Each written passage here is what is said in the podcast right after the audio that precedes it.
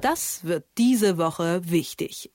Ich habe heute einen tollen Satz gelesen, den ich euch nicht vorenthalten möchte. Wahlprogramme sind für Parteien ein bisschen so wie AGBs für Unternehmen. Sollte man schon haben, aber liest eben im Zweifel dann doch niemand. Diesen Satz, den gab's heute im Tagesanbruch-Newsletter von T-Online und ganz ehrlich, so richtig übel nehmen kann man es auch niemandem, dass diese Dinger nicht gelesen werden, denn selbst der Entwurf des Wahlprogramms der Grünen für die Bundestagswahl jetzt, der ist stolze 136 Seiten lang. Und warum ich das gerade erzähle, das hört ihr gleich. Aber bevor ihr jetzt mir genauso lange zuhören müsst, wie es dauern würde, dieses Pamphlet der Grünen zu lesen, begrüßen wir doch erstmal Tagesspiegel-Herausgeber Stefan Kastorf am Telefon. Schönen guten Morgen, Stefan. Guten Morgen. Ich frage dich mal nicht, Stefan, ob du die ganzen 136 Seiten durchgelesen hast. Ich könnte mir die Antwort schon denken, aber warum ich dieses Fass jetzt aufgemacht habe, irgendwo auf diesen Seiten der Grünen steht, dass Rüstungsexporte in Kriegs- und Krisengebiete verboten werden sollen. So haben sich die Grünen da positioniert. Doch jetzt das große Aber. Ihr Chef Robert Habeck, der ist gerade in der Ukraine unterwegs, in einem Krisengebiet und siehe da, an die Ukraine könnte er sich doch vorstellen, Waffen zu liefern. Stefan, hat der gute Robert Habeck das eigene Parteiprogramm einfach auch nicht richtig gelesen oder wie kommt er jetzt zu diesem Entschluss? Na, ich glaube schon, dass er das Parteiprogramm gelesen hat, weil er es auch mitverantwortet. Und es wäre schrecklich, wenn ein Bundesvorsitzender, ein Parteivorsitzender nicht wüsste, was seine Partei will. Nein, ich glaube, es ist ein Tabubruch, ein kalkulierter Tabubruch. Die Grünen treten ja traditionell für eine, sagen wir, sehr restriktive Rüstungsexportpolitik ein. Und nun tatsächlich heißt es im Wahlprogramm, dass die Grünen europäische Rüstungsexporte in Kriegs- und Krisengebiete beenden wollten. Das ist ein Tabubruch, der zeigt, wie sehr die Grünen sich auf eine pragmatische Zeit, nämlich die Regierungszeit, einstellen. Und tatsächlich ist es so, man kann ja zum Für und Wider noch kommen, aber tatsächlich ist es so, dass man diese Fragen wird beantworten müssen, wenn man in Regierungsverantwortung ist. Jetzt, stell dir vor, die äh, Kanzlerkandidatin der Grünen, Annalena Baerbock, würde nun doch nicht Kanzlerin, sondern sagen wir Außenministerin, was sie ja von der Ausbildung her auch werden könnte. Also sie sagt ja selber von sich, sie sei eine Völkerrechtlerin, das darf sie übrigens sagen. Das ist kein geschützter Begriff. Also jedenfalls kommt sie ja, wie sie sagt, vom Völkerrecht. Das hat sie studiert. Sie hat sich damit auseinandergesetzt. Sie hat im Europaparlament gearbeitet. Lange Rede, kurzer Sinn. Sie würde Außenministerin. Dann muss sie solche Fragen beantworten. Denn die Europäische Union stellt sich natürlich schon auch die Frage, was können wir tun, um die Ukraine im Konflikt mit Russland zu stärken? Dann sprechen wir doch gleich mal kurz über diese Strategie. Wir haben ja alle mittlerweile gelernt, dass in der Politik nur sehr weniges dann wirklich aus Zufall geschieht. Deswegen, was ist der Plan der Grünen? Wollen die jetzt einfach zeigen, dass sie eben fähig sind, Außen- und Sicherheitspolitik zu machen? Ja, das ist das eine. Das andere ist natürlich schon auch eine Frage der Moral. Also abgesehen davon, dass es äh, in die Ukraine so gut wie gar keine Rüstungslieferungen in der Vergangenheit gegeben hat. Also es macht gerade mal ähm, 0,0 0,3 Prozent der Gesamtrüstungslieferungen aller von der Bundesregierung genehmigten äh, aus. Das sind nicht vielleicht insgesamt für die Jahre ähm, so zwei Millionen Euro. Das ist der Wert. Nun wollen die tatsächlich der Ukraine beistehen. Wie kann man das tun? Indem man ihnen vielleicht tatsächlich beim Minenräumen hilft. Minenräumer sind allerdings auch Waffen. Waffen zur Selbstverteidigung. Wie lautet die Definition für Waffen zur Selbstverteidigung? Da fängt es dann schon an, komplizierter zu werden. Lange Rede, kurzer Sinn. Du musst eine moralisch mit einer realmoralischen Frage verbinden. Und das ist in der Politik manchmal tatsächlich richtig herb und schon gar in der Außenpolitik. Du hast es selbst schon angeteasert, dass wir noch über das Für und Wider sprechen könnten. Dann lass uns das doch mal machen. Was ist denn das Für? Also wie versucht Robert Habeck diese Idee jetzt zu rechtfertigen?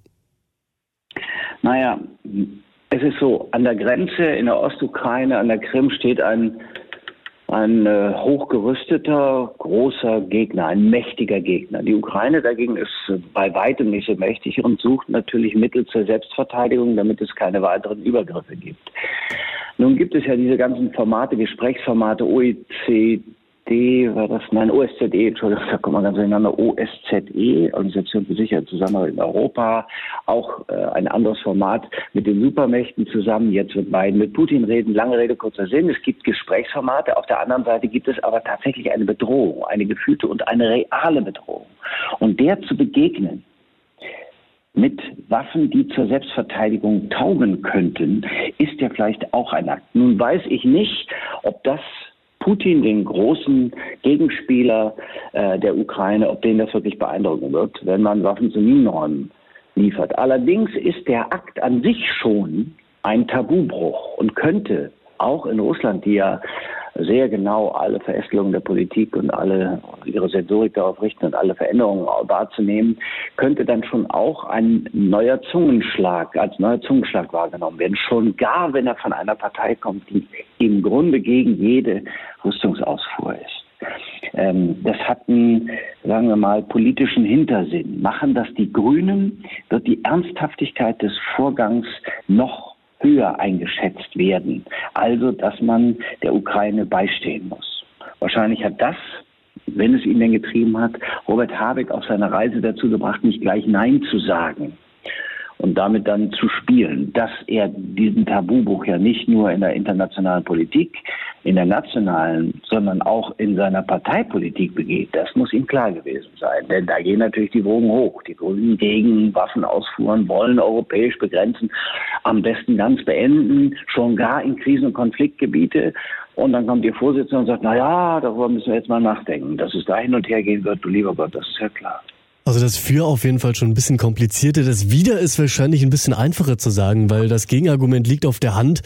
Waffen, ja. die nur zur Selbstverteidigung dienen, sind praktisch noch nicht erfunden. Mit jeder Waffe kann man wahrscheinlich auch irgendwie offensiv hantieren und auf der anderen Seite mehr Waffen könnten den Krieg natürlich oder den Konfliktkrieg ist es ja nicht auch befeuern, oder? Naja, vor allen Dingen gab es ja eine Diskussion. Also Annalena Baerbock hat doch gesagt, dass an Israel, weit hergeholtes Beispiel, aber immerhin eines, äh, keine, äh, keine U-Boote geliefert werden dürfen. Ja, U-Boote äh, dürfen also nicht an Israel geliefert werden, aber plötzlich dürfen Waffen an die Ukraine geliefert werden. Das ist ein, sagen wir so, logischer Bruch, ist eine, eine das so eine Art von Binnenrhetorik, die man dann auch nicht mehr versteht. Also die Grünen müssen jetzt dringend diese Diskussion führen. Und ja, gibt es Waffen, die nur zur Selbstverteidigung taugen?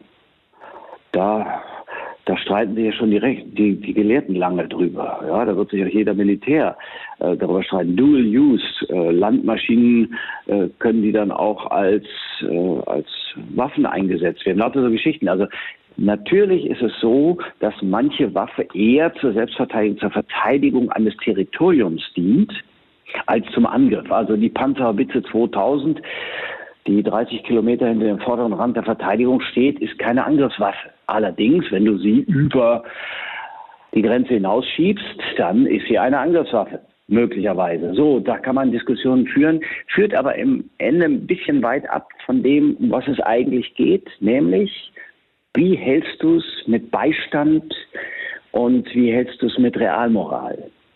Ist es jetzt notwendig, in diesem Geflecht, das ja irgendwie nicht durchhauen werden kann, vielleicht einen neuen Weg zu gehen. Das ist ja auch so eine Idee, die Robert Habeck getrieben haben kann. Also die ganze Zeit versuchen sie in Gesprächsformaten etwas herbeizuführen, was nicht stattfindet, nämlich eine Entkrampfung und möglicherweise ein Rückzug Russlands von der Krim, lauter solche Geschichten. Das findet ja alles nicht statt wenn etwas lange, lange nicht funktioniert hat, wer sagt dir, also sagen wir mal 20 Jahre nicht funktioniert hat, wer sagt dir, dass es im 21. Jahr funktioniert? Vielleicht musst du etwas anderes versuchen, einen anderen Impuls setzen. Mindestens das hat Robert Habeck getan, aber die Grünen müssen dem folgen. Die Grünen müssen sich jetzt erklären und sagen, steht in unserem Wahlprogramm, aber wir müssen neu diskutieren. Und dafür musst du dann Mehrheiten bei den Grünen herbeiführen. Also die Grünen haben den, dem Kosovo-Krieg damals äh, zugestimmt, haben aber zugleich eben die äh, restriktive Rüstungsexportpolitik der Bundesregierung mitbegründet.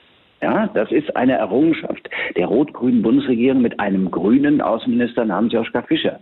Daran hielten die Grünen immer fest. Im Gegenteil, sie wollten ihn noch sagen wir, etwas ausbauen. Wer das jetzt nicht mehr will, ist begründungspflichtig. Das sagt Stefan Kastorf, der Herausgeber des Tagesspiegel. Stefan, ich danke dir. Gerne. Das wird diese Woche wichtig.